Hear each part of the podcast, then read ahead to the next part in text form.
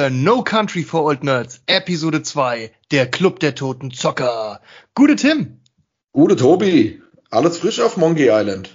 30 Grad, verpeilte Piraten und der beste digitale Grog, den man sich wünschen kann. Ich würde sagen, es läuft. Wie geht's bei dir in Arkham City? Ja, absolut hervorragend. Aber du mal, wie ist denn der Masterplan für heute? Der Masterplan für heute? Ganz einfach. Das Thema der heutigen Episode ist Zocke, Zocke, Zocke und wie wir dazu gekommen sind, was also unsere Urbegeisterung war, unsere große Begeisterung für dieses Thema ausgelöst hat. Ähm, bevor wir aber dazu kommen, wollen wir ja noch mal eine Retrospektive einnehmen zu zwei Themen aus der letzten Folge, bei denen wir ja noch was nachreichen wollten. Ja, bei den Nachreichungen soll es immer darum gehen, ähm, so ein bisschen Blödsinn, Unwahrheiten oder offene Punkte der letzten Folge nochmal zu klären, wenn wir uns irgendwo verhauen haben also das heißt für euch, dieser Punkt wird auch immer öfter auftauchen, ähm, dass wir das einfach nochmal für uns klarstellen. Zum Beispiel hat äh, Josh Lucas bei uns angerufen und sich äh, in allerhöchsten Tönen beschwert. Ähm, die Ausstellung, auf der wir beide waren, heißt natürlich Star Wars Identities und nicht Star Wars Experience. Also Josh, an der Stelle nochmal entschuldige bitte, Gruß und Kuss. Absolut, absolut richtig. Ähm, ich hoffe, wenn äh, ihr interessiert nachgegoogelt habt, habt ihr nicht allzu lange gebraucht, um die richtige ähm, Ausstellung dann zu finden. Genau, weil die ja Identities heißt und ähm, was wir euch ja sagen wollten, ist, dass das wirklich sehr, sehr cool war. Und wenn ihr die Möglichkeit habt, sowas in eurer Umgebung wahrzunehmen, dass ihr da unbedingt hingehen solltet, weil was ihr da erlebt, wird euch noch ein paar Jahre in der Erinnerung dann begleiten. Ich würde gern nochmal auf das Thema Deep Space Nine, was ich letztes Mal angesprochen habe und ähm, einfach auch Rassismus und Probleme, die es damals bei der Produktion auch am Set gab, nochmal eingehen, weil ich nicht, mir nicht so sicher bin, ob das äh, klar genug rübergekommen ist in der letzten Folge. Was ich eigentlich sagen wollte war, äh, in den 90er Jahren hat man sich ja zu der Zeit, in der wir da auch gelebt haben, äh, schon sehr modern und fortschrittlich gefühlt und eher so das Gefühl gehabt, dass man die alten Sachen aus den 50ern, 60ern, 70ern und 80ern überkommen hätte, sich so ein bisschen daraus emanzipiert hätte, bis sie weitergekommen wäre, Gesellschaft einfach, einfach mäßig. Das ist so das Gefühl, das man selber in den 90ern hatte gewesen. Und wenn man zurückguckt aus heutiger Sicht, ja eigentlich auch immer noch denkt, ja gut, da ging es schon ganz schön nach vorne gesellschaftlich.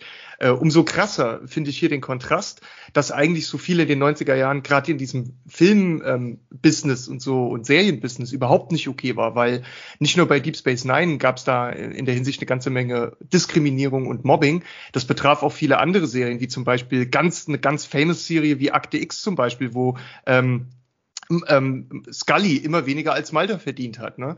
Und äh, was absolut nicht okay ist, beide haben einen Top-Job gemacht und man mochte die Serie eben wegen den beiden Schauspielern und nicht nur besonders wegen dem einen oder dem anderen. Das war schon immer ein Team, die aber eigentlich außerhalb der Serie total ungleich behandelt wurden. Und die 90er waren quasi voll davon. Und das muss man sich einfach nochmal ja, in, in Erinnerung rufen, wenn man zurück an diese Zeit denkt, damit man die nicht zu positiv erklärt. Das war eigentlich der Punkt, den ich hier gerne nochmal machen wollte. Ähm, dabei will ich es dann jetzt aber auch erstmal belassen. Gut, Tobi, da hätten wir ja die zwei offenen Punkte für uns von der letzten Sendung schon mal abgehakt. Dann lass uns doch direkt zum Thema der heutigen Episode kommen. Erklär uns doch einfach mal, wie der Wahnsinn mit der Zockerei bei dir angefangen hat. Ja, da stellst du jetzt natürlich eine sehr umfangreiche Frage, wie ich das mal vorsichtig zurückgeben möchte. Das dachte ich mir schon, das dachte ich mir ähm, schon. Ich, ich werde aber versuchen, also es gäbe ein, eine Milliarde Bücher darüber jetzt zu schreiben, zu erzählen. Ich werde es aber versuchen, wirklich auf die wesentlichen besonderen Leuchtturmmomente ähm, einzugrenzen, damit äh, uns alle hier überhaupt folgen können und damit das nicht total ausartet. Ähm, wir wissen ja, was passiert, wenn wir uns beide mal so privat anrufen und mal kurz ein Thema anschneiden wollen. Ne? Du, du weißt ja, was dann immer passiert. Ja. Eine, eine Stunde später. Ja, mal drei. aber, aber das ist ja auch schön. Und ähm, ich werde, wie gesagt, versuchen, äh, auf die wesentlichen Punkte ähm, festzutackern und leg mal los. Angefangen hat alles äh, bei mir bei einem Besuch bei meinem Cousin zu Hause. Der hatte damals ähm, in dem Haus, wo auch mal Onkel und Tante gewohnt haben, ganz oben unterm Dach gewohnt und der hatte dort ein C64 stehen. So einen schönen, ähm, ja, dunkelgrauen. Das war diese Standardfarbe, die der da früher hatte. Und ähm, als ich das zum ersten Mal gesehen habe, sind bei mir wirklich die Kinderaugen groß geworden. Das Leuchten hat angefangen und, und sofort wirklich ab der ersten Sekunde, zack, war eine totale Begeisterung. Äh, eine Faszination da, die man eigentlich nicht mit Worten beschreiben kann. Und darauf hat er mir dann klar, hat er uns ein Spiel angemacht, um uns halt auch zu beschäftigen und um uns was zu zeigen, weil wir natürlich nach dem Gerät gefragt haben, was ist das, was, was, was macht das, was kann das? Und da hat er ein Spiel aufgelegt, das hieß äh, Caveman Olympics. Das war quasi die Olympischen Spiele mit Neandertalern und Dinosauriern, wo die halt versucht haben, in dem Spiel so diese klassischen äh, Disziplinen in lustig einzubauen. Zum Beispiel Stabhochsprung, mhm. wo du über den Kopf von einem Tyrannosaurus Rex springst und hoffst nicht gefressen zu werden und solche Sachen. Und das zu sehen war einfach unfassbar. Das war, das war nicht zu glauben, was man da spielen konnte. Den Joystick in der Hand das erste Mal. Ähm, es, es ja, war einfach eine unglaubliche Erfahrung. Und mir sind noch weitere ikonische C64-Spiele im äh, Erinnerung geblieben, die ich sehr, sehr viel gezockt habe. Zum Beispiel Spiele wie äh, Aufbauspiele oder früher ja Aufbaustrategiespiele wie Kaiser, äh, wo es darum ging, dass du dir eben dein ja, reich aufbaust und da konntest du schon so Sachen machen wie investieren in Landwirtschaft oder ins Militär und konntest da anfangen, Bauernhöfe zu bauen. Also das war für die damalige Zeit, wenn man überlegt, wann das entstanden ist, schon unglaublich wegweisend für die Spiele, die danach kamen, die sich auch alle an solchen Dingen äh, orientiert haben. Oder es gab äh, Vermeer. Bei Vermeer ging es darum, dass du weltweit halt irgendwie Plantagen und so aufgebaut hast, um Tabak und andere Sachen eben anzubauen und zu verkaufen. Und mit dem Geld, was du verdient hast, bist du dann durch die Gegend gereist zu Kunstausstellungen, an denen du äh, versucht hast, also um die Wette geboten hast für besondere Kunstwerke, um deine Sammlung auszustatten. Das war auch ein Spiel, was ich sehr, sehr viel gezockt habe. Ähm, noch eins möchte ich erwähnen, Donald Ducks Playground. Darauf bin ich total hängen geblieben damals. Es ging darum, dass der Donald Duck für die drei kleinen, Tick, Trick und Track. Ähm, ich glaube, im Englischen heißen die Tic Tac Toe. Ich bin mir nicht ganz sicher. Ähm, das kann schon sein, ja. Ja, ne? Ich, ich bin mir ganz sicher. Aber du musst dir vorstellen, in dem Spiel gab es so eine große Straße, wie so eine kleine Stadt, und in der gab es ganz viele glaube ich, Geschäfte, in die konntest du gehen und in denen immer Minispiele machen. Und für die Minispiele hast du Geld bekommen und mit dem Geld bist du in den Shop gegangen, um ähm, Spielplatzattraktionen und Spielsachen für die drei äh, Kids zu kaufen. Und dann gab es in dem Spiel halt so einen großen ja, Be Bereich oder Screen, sage ich mal, wo du dann diese ganzen Sachen selber einbauen konntest. Und dann konnten die drei Jungs damit spielen. Also es ging darum, denen einen schönen Spielplatz quasi zu bauen. Und da gab es dann ganz einfache Spiele wie, äh, du warst an der Verladerampe und äh, auf so einem langen, ähm, na, auf so einer, auf so einer langen, ähm, ja, Leitung in so einer Fabrik wurden dir Gegenstände entgegengerollt und du musstest, die wurden dann abgeworfen, du musstest die auffangen und in die richtigen Kisten einsortieren. Also einfach so ganz simple Minigames. Aber das hat mich unglaublich gefesselt. Ich wollte diesen Spielplatz immer weiter ausbauen, immer fetter machen. Ne? Und ähm, an dem Game habe ich eine ganze Menge Zeit versenkt. Aber wie gesagt, auch an Kaiser und Vermeer, die haben mich Stunden über Stunden gebunden. Und so ging das Ganze los. Also ab da war einfach klar, ich brauche sofort einen C64, egal was ich dafür tun muss, Seele an den Teufel verkaufen, alles scheißegal, Hauptsache ein C64 ins Haus. Und ich erinnere mich so, dass dann meine Eltern das halt auch wahrgenommen haben, dass ich so eine unglaubliche Begeisterung entwickelt habe. Und die haben dann irgendeinen Deal mit meinem Cousin damals gemacht. Und auf einmal an Weihnachten äh, haben meine Eltern, also ich erinnere mich, ich erinnere mich an den Weihnachtsabend, dass es so war, sie haben gesagt, mach doch mal vorne äh, den Holzschrank von so einem kleinen Unterbauschrank auf. Und da lag dann irgendwie ein Netzteil drin oder so. Und, und dann habe ich ein anderes Teil im Wohnzimmer aufgemacht und da war dann der C64 selbst drin. Und ich weiß noch, dass ich das einfach nicht fassen konnte, dass das Realität war, dass das Ding jetzt wirklich mein C64 war. Und ab da ging es dann richtig ab mit äh, Spiele und Software ausprobieren. Aber auch, das wollte ich noch dazu sagen, nicht eben nur um den, nur um den Konsum, es war auch unglaublich lehrreiche, lernende Erfahrung, denn auf dem C64 war es eben genau nicht so, dass du eine Disk eingelegt hast und dann ist da einfach alles gestartet und gelaufen. Du musstest halt schon von Anfang an Kommandos beherrschen, wie man ein Spiel lädt und dann auch ausführt. Also man ähm, wurde in Anführungszeichen dazu gezwungen, sich mit der Materie auseinanderzusetzen. Genau, Tim, aber jetzt würde ich gerne mal wissen, wie war es denn bei dir? Also erstens, Tobi, muss ich äh, immer wieder neidlos anerkennen, was du für eine Änderungsvermögen hast an was du dich bei solchen Spielen alles zurückerinnerst. Gerade wenn man überlegt, wie immersiv diese Spiele waren, welche Grafik die geboten haben, dass man sich da überhaupt dran erinnern kann, ist für mich äh, eigentlich die Meisterleistung hinter der ganzen äh, Geschichte. Wenn ich äh, an meine ersten Begegnungen mit dem C64 zurückdenke, bin ich bei einem äh, Kumpel von mir, seinem Bruder daheim gewesen.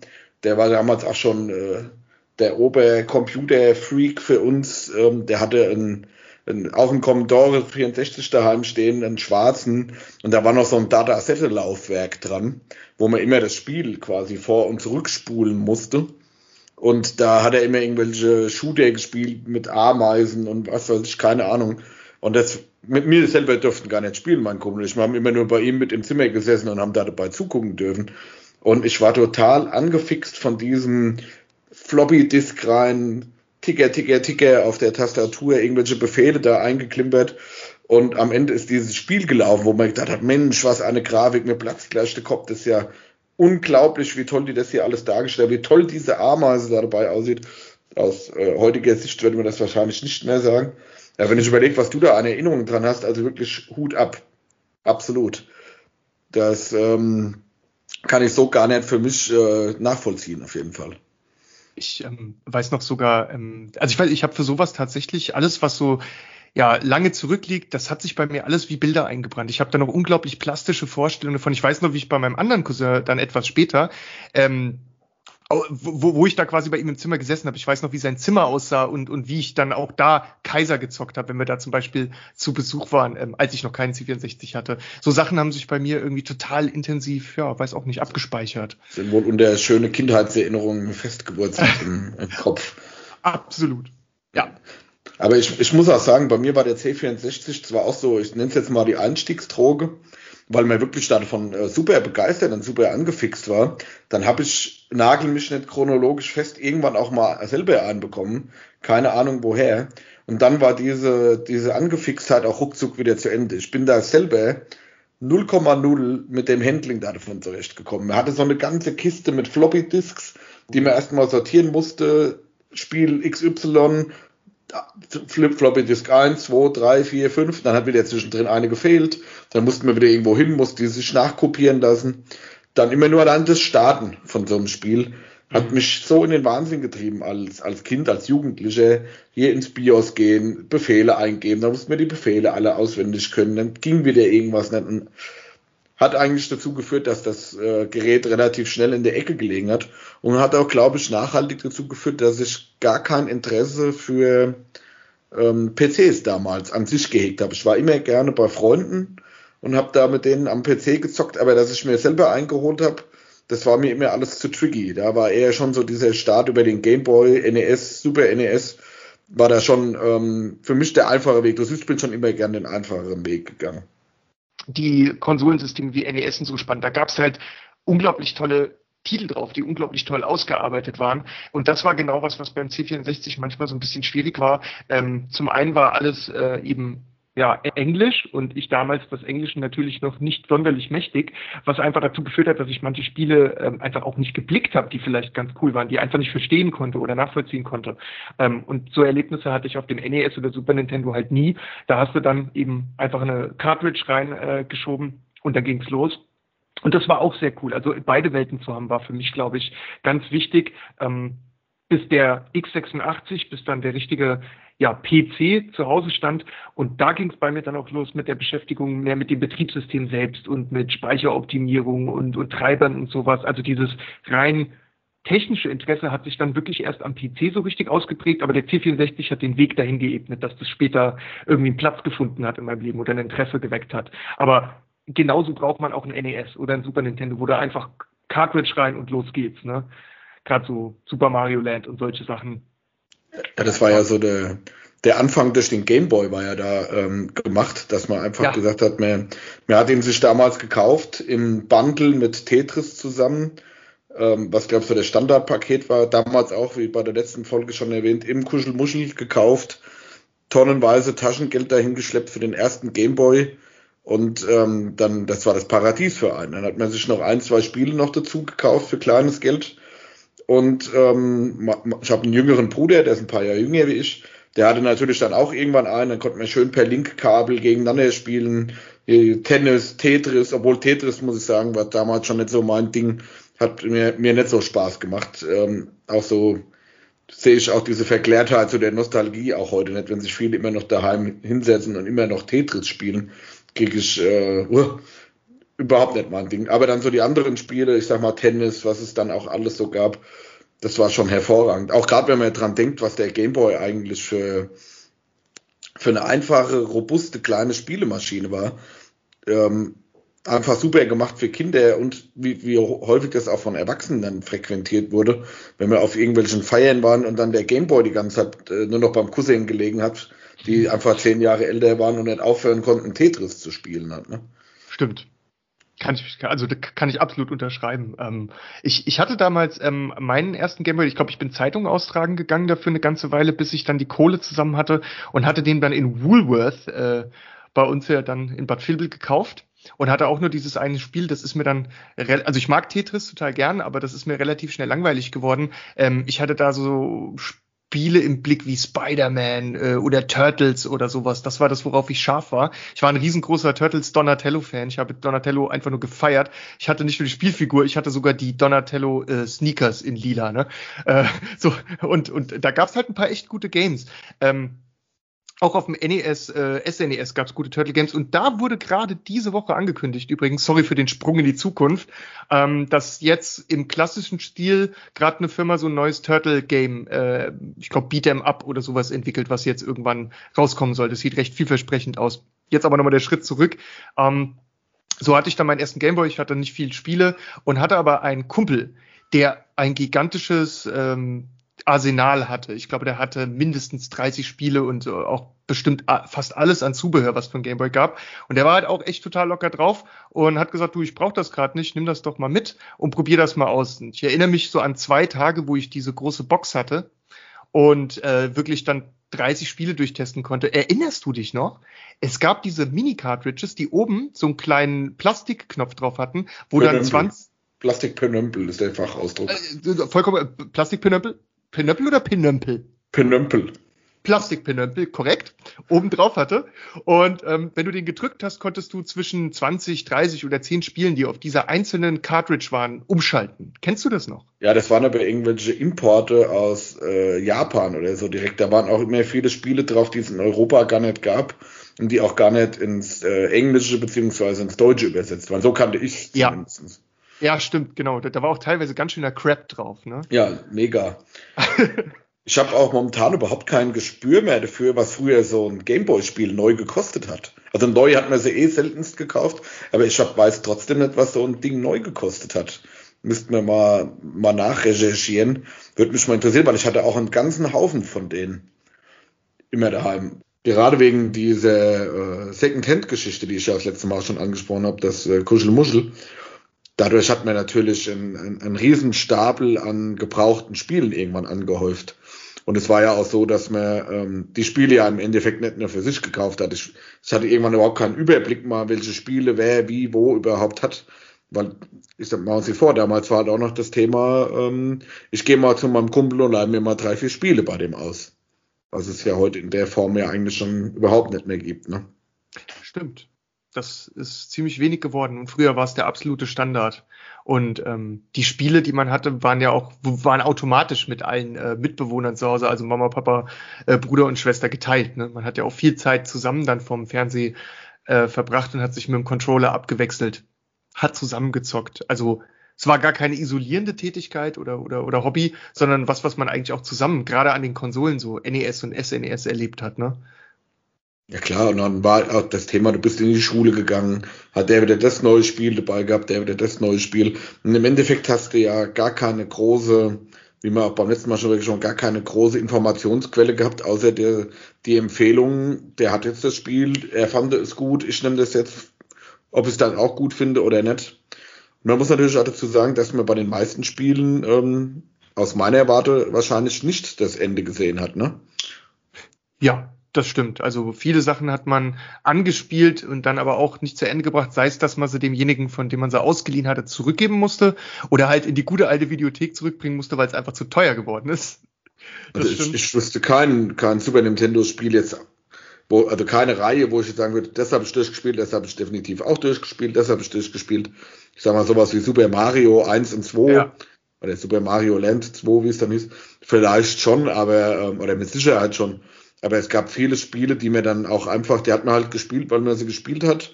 Und dann hat man sie fünf Minuten später wieder rausgezogen und hat einfach das nächste wieder gespielt. Da war auch so dieses stringente, ich spiele gerade ähm, 100 Stunden an Cyberpunk, war da ja in der Form überhaupt nicht. Da hast du heute dies gespielt, morgen das gespielt. Also so war es in meiner Erinnerung zumindestens. Kann, kann ich durchaus bestätigen. Man hat auch mehrfach an einem Tag äh, die Konsole, also die Spiele in der Konsole gewechselt und hat mal irgendwie äh, ein Beat'em-up-Game gespielt oder mhm. einfach äh, was man mal gegeneinander kämpft und dann wieder auf, auf einen Singleplayer, also Titel hingewechselt. Da hat man viel mehr variiert am Tag. Ähm, Und heute, ja, hat man diese 100 bis 300 Stunden Klopper, äh, an die man sich ewig bindet, irgendwie wie an den einen Ring. Und an denen man dann erstmal eine, ja, eine ganze Ewigkeit hängt. Ne? Das wird auch, ja. ist, ist bei mir ja auch extrem so. Ich spiele ja tonnenweise von diesen langen Games. Ähm, ja, ne, und dann war ja auch dieses Thema mit dem, dass man zusammenspielt, hat ja beim Gameboy schon so ein bisschen angefangen über dieses Linkkabel, was ich schon mal gesagt habe. Mhm. Und dann ist es ja, ich sag mal, erst ab NES Super NES ist es ja dann wirklich dazu gekommen, dass das ja so ein, ich war mal wieder zu meinem Kumpel, wir spielen zusammen Super Nintendo gekommen ja. ist. So wirklich als richtige Tätigkeit, nicht nur mehr hockt allein daheim mit seinem Gameboy auf dem Bett und zockt. Wo man auch nochmal dabei sagen muss, dass der Gameboy ja nicht mal eine Beleuchtung im Display hatte, ne? wenn man heute mal ja. drüber nachdenkt, wenn man so sein Handy in der Hand hat, den ganzen Abend und äh, der blöde erste Super Nintendo hat nicht mal eine Beleuchtung gehabt. Das heißt, wenn es dunkel war oder man abends im Bett gesessen hatte, konnte man nur spielen, wenn man sich eine Taschenlampe in den Mund geklemmt hat.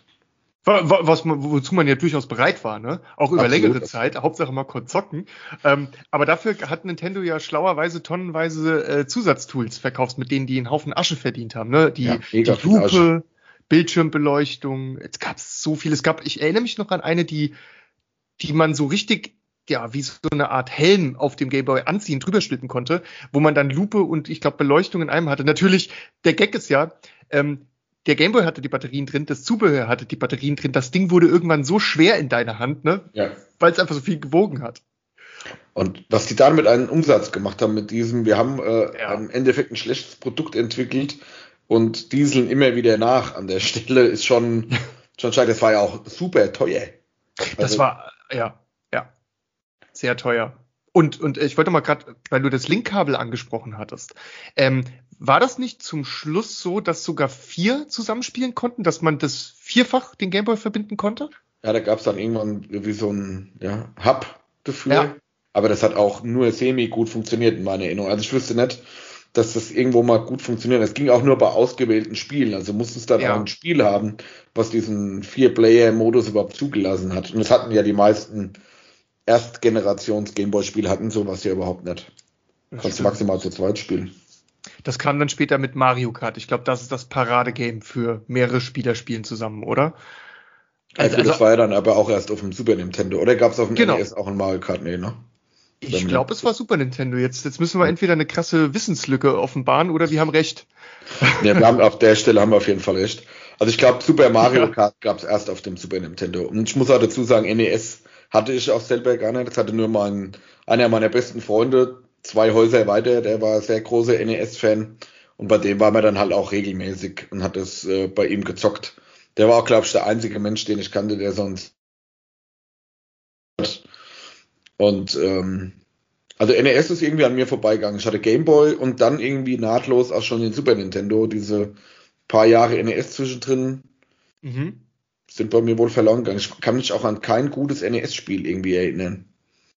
Also ich habe ähm, auf dem NES auch einiges äh, an, an Zeit zugebracht. Damit ging es halt los. Aber um, Super Nintendo, ähm, das hat dann schon noch insgesamt mehr begeistert. Übrigens das Mario Kart, ähm, das hat auf dem Super Nintendo tatsächlich angefangen. Also das erste und 92 war das Jahr, in dem Super Mario Kart fürs SNES e erschienen ist.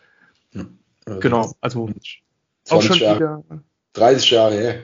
Das ist Wahnsinn, ne? Und, und was äh, sehr toll ist und was man hier auch unbedingt erwähnen muss, dass dieses Spiel, ich meine, 92 auf den Markt gekommen, hat sofort irgendwie alle begeistert mitgerissen und heute wird es immer noch gezockt und die Begeisterung ist nach all der Zeit einfach immer noch da. Ich meine, wir sind jetzt bei Mario Kart 8 angelangt und ähm, noch heute versuchen irgendwie Leute alte Rekorde auf irgendwelchen Strecken mit immer neuen Tricks und Raffinessen und Ideen auszuprobieren. Das ist doch eigentlich ein Zeichen für ein ganz besonderes Spiel, das die Dekaden übersteht in jeder Dekade, wo die Menschen äh, ja neu aufwachsen, neue Begeisterung, Fans findet und sich einfach immer weiter hält. Das ist das ist auch eins der einzigen Spiele auf oder eins der wenigen Spiele auf dem originalen Super Nintendo, das man heute auch ohne Probleme reinhauen kann und spielen kann, ohne dass man sofort ähm, blutige Augen bekommt von der Grafik oder von, das ist unspielbar oder so. Das ist, das ist super gut gealtert in meinen Augen. Eins der, der wenigen Spiele, die das wirklich so gut abgeliefert haben und mhm. die halt auch damals einfach so viele Leute gespielt haben, dass du das halt auch heute dran machen kannst den Super Nintendo, es hocken sich zwei Leute mit den Controllerhände vor und dann geht's los, die wilde Fahrt. Und jeder ja. ist sofort wieder drin in dem Spiel. Und ich denke, das, das können nicht viele Spiele von sich behaupten, so eine nachhaltige Präsenz zu haben, dass man, dass man die immer noch einwandfrei spielen kann, wenn man so dranhängt, ne? Easy to learn, hard to master. Ja, das war wirklich so, ja. Das, Aber da sind vollkommen recht. Sehr, sehr viele Stunden draufgegangen. Und es war, ist auch heute noch, wenn wir unseren Nerd-Abend machen, ist es immer noch eins der Spiele, die dann immer mal reingehauen werden.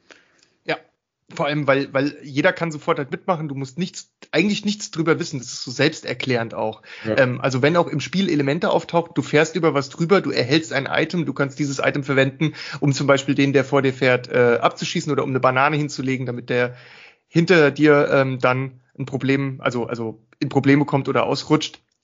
Ähm, das sind Sachen, die du dann auch beim Spielen lernen kannst. Du musst dich nicht viel damit auseinandersetzen oder beschäftigen. Gut, es, es, war ja eh so, dass man das alles generell, ob jetzt Super Nintendo, NES oder Game Boy eh alles ähm, sich selber beibringen muss. Es gab ja keine Anleitung oder keine oh, ja. Let's Plays, Tutorials oder sonst irgendeiner, wo einer irgendwas erklärt hat halt. Ne? Äh, also da, da, ja. Learning by Doing war da schon sehr hoch früher halt, ne? Ähm, vor allem, du hast gerade einen super äh, spannenden Punkt angesprochen. Manche Games, äh, die vielleicht wirklich gut waren, äh, mangels Anleitungen zu Sachen, kam man da manchmal auch nicht weiter und da gab es kein Internet, wo du nachgucken hättest können, wie andere ja. das gelöst haben oder mal schnell bei YouTube irgendwie äh, dir die Anleitung dafür angucken konntest, was ja heute gang und gäbe ist. Ich, äh, ach, da könnte man dem müssen wir irgendwann mal eine eigene Episode widmen, was diese ganzen YouTube-Erklärbär-Videos, äh, ne, die dir alles in allen Spielen zeigen, wo du jedes Item findest, wie du alles machen kannst, was der beste Weg ist, Geld zu verdienen und so weiter. Ähm, dass es das gibt, und zwar auch in dieser Masse, in der das äh, heute vorhanden ist, nimmt vielen Spielen ja auch äh, dieses ähm, Surprising Element oder dieses Erforschen des Spiels, ne? weil, weil ich mich ja auch dabei erwische manchmal, ähm, dass ich es eigentlich gern selbst rausfinden würde, aber irgendwie aufgrund der Zeit und weil man auch noch andere Sachen spielen will und so, guckt man dann halt schnell nach ähm, und nimmt sich damit auch was. Aber vielleicht das nochmal echt für eine andere Folge, um, da müssen wir mal, da müssen wir mal drauf eingehen, oder? Definitiv, das ist gerade was das Zocken heute anbelangt, ist das der absolute Gamechanger gewesen, zu jeder Zeit nachgucken zu können, ähm, wie geht's denn da weiter, was habe ich denn falsch gemacht, wo ist denn irgendwas versteckt oder nur mhm. dann dieses, ich hänge irgendwo fest und weiß gar nicht, wo ich hin muss. War ja früher ein, ein, ein K.O.-Kriterium für das Spiel. Da ja, musste man ja, zu genau. irgendeinem, der die Komplettlösung davon hatte oder sonst irgendwie genau. Ähm, irgendwas hatte, das ja, K.O.-Kriterium. Ne? Irgendwann hat man gesagt, gut, spielt, dann halt nett. Dann weg ja. mit dir. Und du hast, ich meine, du hast ja wirklich noch mit dem Telefon Leute angerufen, ey, äh, Schosch, ich steck gerade an der und der Stelle fest. Wie hast du das gemacht? Ja, ich auch, aber ich habe den David gefragt und der sagt, wenn man irgendwie den grünen Diamanten in den goldenen Sockel wirft, äh, dann öffnet sich die Tür oder so, weißt du? Ja, gerade da ja viele ältere Spieler ja auch früher dieses ähm, diesen Meilenstein mit den Rätseln und so drin hat wie Zelda oder so. Oh. Da musstest du ja bei vielen Sachen wissen, wo ist der Schlüssel da dafür, was muss ich da dafür machen, wo muss ich da wieder hin. Und es ging trotzdem. Das würde ja heute, wenn, wenn ich gesagt hätte, dass das Spiel nur noch, irgendein modernes Spiel, nur noch spielen, ohne irgendwo dir ähm, Hilfe zu holen, da würden viele wahrscheinlich schon nach fünf Stunden aufhören und es nie wieder anfassen halt, ne? Ja, ja, ganz, ganz genau. Und ich glaube aber auch, da, also das war das, worauf wir unbedingt mal eingehen müssen, ähm, diese Verfügbarkeit von diesen Videos und ähm, ja, das nutzen natürlich auch viele Leute, weil das Angebot da ist. Und dadurch kommst du gar nicht mehr in die Versuchung, auch vielleicht selber was rausfinden zu müssen, weil das Wissen, was du brauchst, um schnell ans Ziel zu kommen, umgibt dich einfach in einer solchen Menge, äh, dass es fast schon schwer bis gar nicht zu ignorieren ist. Und genau. man ja, wird dadurch selber weniger kreativ, vielleicht auch weniger leidensfähig, ne? Äh, und will dann auch einfach generell in Spielen nicht mehr so viel ausprobieren, weil man ständig irgendwie nur noch, nur noch, ah ja gut, irgendwo gibt's die tolle Knarre, irgendwo gibt's das tolle Schwert und es ist natürlich was anderes, ob du dir den Weg dahin selbst erarbeitest, dann da ankommst, dann kommt der Moment, wo du das Schwert aus dem Stein ziehst, wo du das komplett durch dein eigenes Engagement äh, erreicht und geschafft hast und nicht, weil du irgendwie äh, deinem Zweitlieblings-YouTuber mal wieder äh, zugeguckt hast und der dir einfach verraten hat, welchen Knopf du drücken musst, wo du hingehen musst und so weiter. Ne? Das ist eine andere da, Art von Spielen. Genau, da kommt ja auch schon mal der Punkt zu tragen, dass man bei den Spielen früher ja oftmals schon gar nicht gewusst hat, was ist denn überhaupt die Grundprämisse des Spiels. Ja, stimmt. Das ja, heute weißt du das ja bei jedem Spiel. Wann, wann gibt es denn heute ein Spiel, das du dir kaufst oder äh, zulegst, wo du nicht vorher weißt, ja, das ist ein Souls-like, das, wird auf jeden Fall schwer, das ist ein keine Ahnung, welche, welche Art Spiel, das weißt du ja heute alles vorher. Du hast ja heute vorher schon zehn Trailer dazu gesehen, du hast schon fünf Gameplay-Videos gesehen, hast schon fünf Tests vorher am Ende dazu geguckt und du weißt ja, ja genau, was du dich da einlässt. Ja. Früher, wir hatten es ja bei der letzten Folge schon davon, hast du ja die Katze im Sack gekauft. Das heißt, du wusstest von vornherein nicht, was es überhaupt für ein Spiel ist. Klar, wenn da NBA Jam draufgestanden hat, konntest du mir sich schon denken, dass es um Basketball geht. Aber ähm, gerade bei vielen Spielen wie Zelda, nenne ich jetzt auch mal wieder, ich denke, dass da viele gesessen haben, die wussten nicht, was sie sich damit angetan haben. Ja, absolut. Absolut. Ja. Ähm, und und äh, noch ein interessanter Punkt, ähm, knüpft auch ein bisschen was an was an, was wir ein bisschen früher in der Folge heute hatten. Ähm, viele Spiele, die zu der Zeit rauskamen, hatten gar nicht so viele Screens. Also viele Spiele bestanden zum Beispiel nur aus fünf Screens, also durch die du durchkommen musstest, fünf Level, wenn du so willst. Aber die waren teilweise, gerade auf dem NES und SNES, e so hart, dass du halt wirklich nicht über die ersten äh, zwei, drei Level hinauskamst und dir, dich daran wochenlang oder monatelang festgebissen hast, bis man das endlich geschafft hatte, weil so der, der Klassiker, du hast halt irgendwie ein Ersatzleben, ne? Kriegst aber innerhalb des Spiels kein neues dazu, weil es halt schwer war, du musstest dich durchkämpfen. Dann irgendwann warst du endlich im vierten Level zum allerersten Mal angekommen, ja, und dann läufst du da zwei Meter und stirbst, weil irgendwie äh, von oben giftige Säure runtertropft und äh, die so schnell runtertropft, dass du eigentlich kaum durchrennen kannst, ne? Und dann wieder von vorn das nennt man heute Roguelike äh, und hat ein eigenes Genre entwickelt, ja. was damals, glaube ich, einfach nur als Medium genutzt wurde, um zu kaschieren, dass man gar nicht so viel Content in seinem Spiel hat. Wie genau. du ja gesagt hast, es gab nur, gab nur fünf Level, die haben sie dann halt äh, so schwer strukturiert, dass du zum fünften halt nach 20 Stunden immer noch nicht gekommen bist. Ja, genau, genau so war's. Und ähm, also ich meine, klar, es war so ein bisschen, ein bisschen einfach kaschieren, das bestimmt. Das war, das war die eine Sache.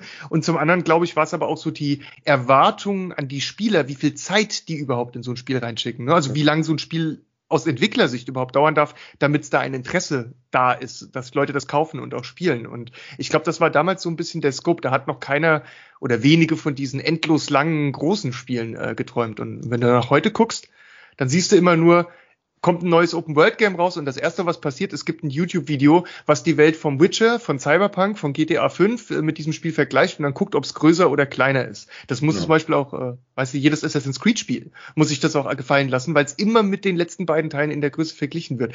Ganz ehrlich, das ist doch so ein Schwachsinn, muss man mal ehrlich sagen. Absolut. Was, was, ne? Absoluter Schwachsinn. Also, das, ich kann ja in der, in der ganz kleinen, abgeschlossenen Welt viel mehr Herausforderungen und ähm, Storytelling und was weiß ich nicht alles bringen, was mit der Kartengröße oder mit der Dauer des Spiels ja gar nichts zu tun hat. Ich kann ja ein 30-Stunden-Spiel kann ja zehnmal besser sein als ein 100-Stunden-Spiel oder ja. GTA 500-Stunden-Spiel, keine Ahnung. Aber heute ist das irgendwie, wird das als Maßstab genommen und ich glaube damals, genau. was, was hatten mal realistisch, wie lange hätte man denn für, ein, wenn man es gepackt hätte, für einen Mega Man 1 auf dem Super Nintendo gebraucht? Boah, das ist eine gute Frage. Das, die könnte ich jetzt nicht beantworten. Ich glaube, es gibt Speedruns unter fünf Minuten oder so. Ich, weiß jetzt auch nicht auswendig. ja, mal sie vor, fünf Minuten, dann, wir haben ja schon gesagt, wir wissen es nicht, aber ich denke mal so um die 40 Mark oder so, wenn so ein Spiel früher gekostet haben, könntest du eigentlich durchschauen, ne? Ja, ja, das, wie, wie schnell man damit eigentlich fertig wäre. Ne? Ja, ähm, ja. Aber gerade dadurch, dass man, ah, da schließt sich schön der Kreis, gerade dadurch, dass man so vieles nicht nachgucken konnte und nicht wusste, ist so ein relativ schnell durchspielbares Spiel dann plötzlich ein großes Spiel geworden, wo du viel Zeit reinstecken konntest. Ähm, Oft waren es aber auch wirklich die fiesen Mechaniken in diesen Games, die einen da nicht haben durchkommen lassen, ne? Weil du einfach durch äh, zwei, drei Schläge eines bestimmten Gegners sofort gestorben bist und vom Anfang an wieder starten musstest. Und heute hast du überall Safe Games, Continues, Checkpoints, äh, die dich einfach diesen Frust aufhalten, ne? Wo es immer weiter nach vorne geht, anstatt zurückzufallen. Und dann gibt's natürlich, jetzt sind wir wieder bei unserem Lieblingsthema oder einem unserer Lieblingsthemen, jetzt sind wir wieder bei From Software die ja, ist ja ein bisschen. Meinem Lieblingsthema machen. übrigens. Richtig, richtig. Ja. Ich bin ja da ein bisschen anders gepolt, wenn es um From Software Games gibt. Äh, ich glaube, auch dafür haben wir eine künftige Episode geplant. Ja, künftige Staffel. Es gibt keine Episode, es gibt eine Staffel. Und ja, durch, durchaus. Also ich meine, es ist auch ein spannendes Thema, ähm, weil ja auch naja, wir wollen ja nicht jetzt drauf eingehen. Da kommen da, wir noch. Da ist zum Beispiel, aber da auch, weil wir so gern beim Kreise schließen heute sind, da ist zum Beispiel was, mir vorhin angesprochen haben, mit dem ich gucke mir mal ein YouTube-Video an, wie das funktioniert. Funktioniert bei so Spielen nicht. Also klar, man kann sich angucken, wir nennen jetzt mal Dark Souls 3 zum Beispiel. Ich kann mir angucken, okay, ich habe mich irgendwo verhauen, ich weiß gar nicht, wo ich lang muss. Muss ich jetzt den Weg gehen, den Weg gehen, hier dafür habe ich noch keinen Schlüssel. Kann ich mal so ein bisschen rekonstruieren, wo, wo bin ich denn falsch abgebogen, was habe ich denn übersehen? Das kann man machen. Aber was überhaupt nicht funktioniert, ist zu sagen, ich gucke mir mal an, wie der den, den Boss gelegt hat.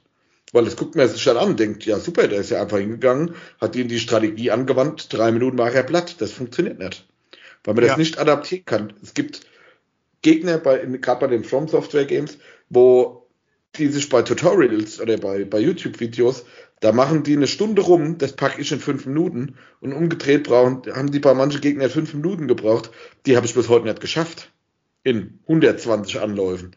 Also da ist dieses, du brauchst eigenen Skill, du brauchst eigenes Timing und das kannst du halt durch kein Video lernen halt, ne?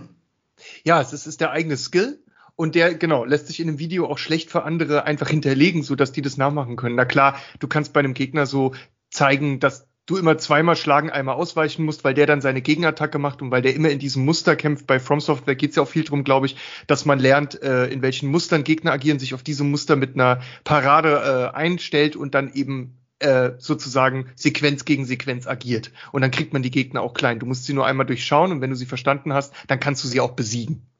Das hört und, sich sehr simpel an, so ist es leider nicht. Sonst könnten okay. wir sie alle hinten. Also es gibt auch heute noch, gerade bei Sekiro als Beispiel, gibt es immer noch Gegner, die habe ich nicht geschafft. Weil einfach dieses, Krass. die auf, ich will jetzt nicht sagen unfair, weil das sind sie nicht, das wäre wär auch ungerecht. Die sind mhm. auf so eine Art und Weise schwer mit Timing, mit Angriffsmustern, die nicht so einfach zu durchschauen sind, wo du gewisse Abstände immer einhalten musst, wo man es wirklich auch nach, das ist keine Übertreibung.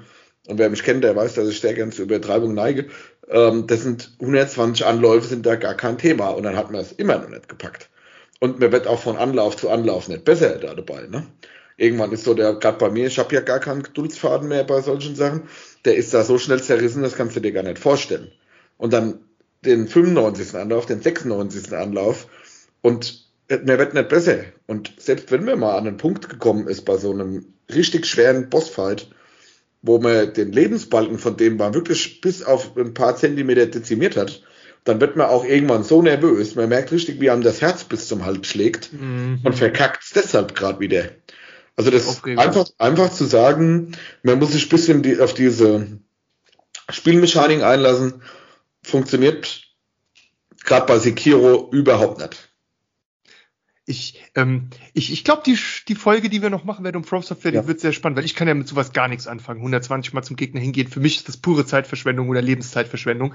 Ähm, ich, also für mich persönlich, warum das andere machen, kann ich gut verstehen und respektiere das auch vollkommen. Das ist völlig fein. Nur ähm, ich, ich, äh, ich, bei mir gibt's da so Sachen, wo andere Leute dann über mich sagen würden, ja, und du läufst bei Fallout in eine alte verfallene Schule rein und guckst dir da die Wände und die Schreibtische irgendwie drei Stunden an und findest das super spannend. Ähm, ja. das ist, so hat halt jeder seinen, seinen persönlichen Wahnsinn und seinen Spiel genau. dabei.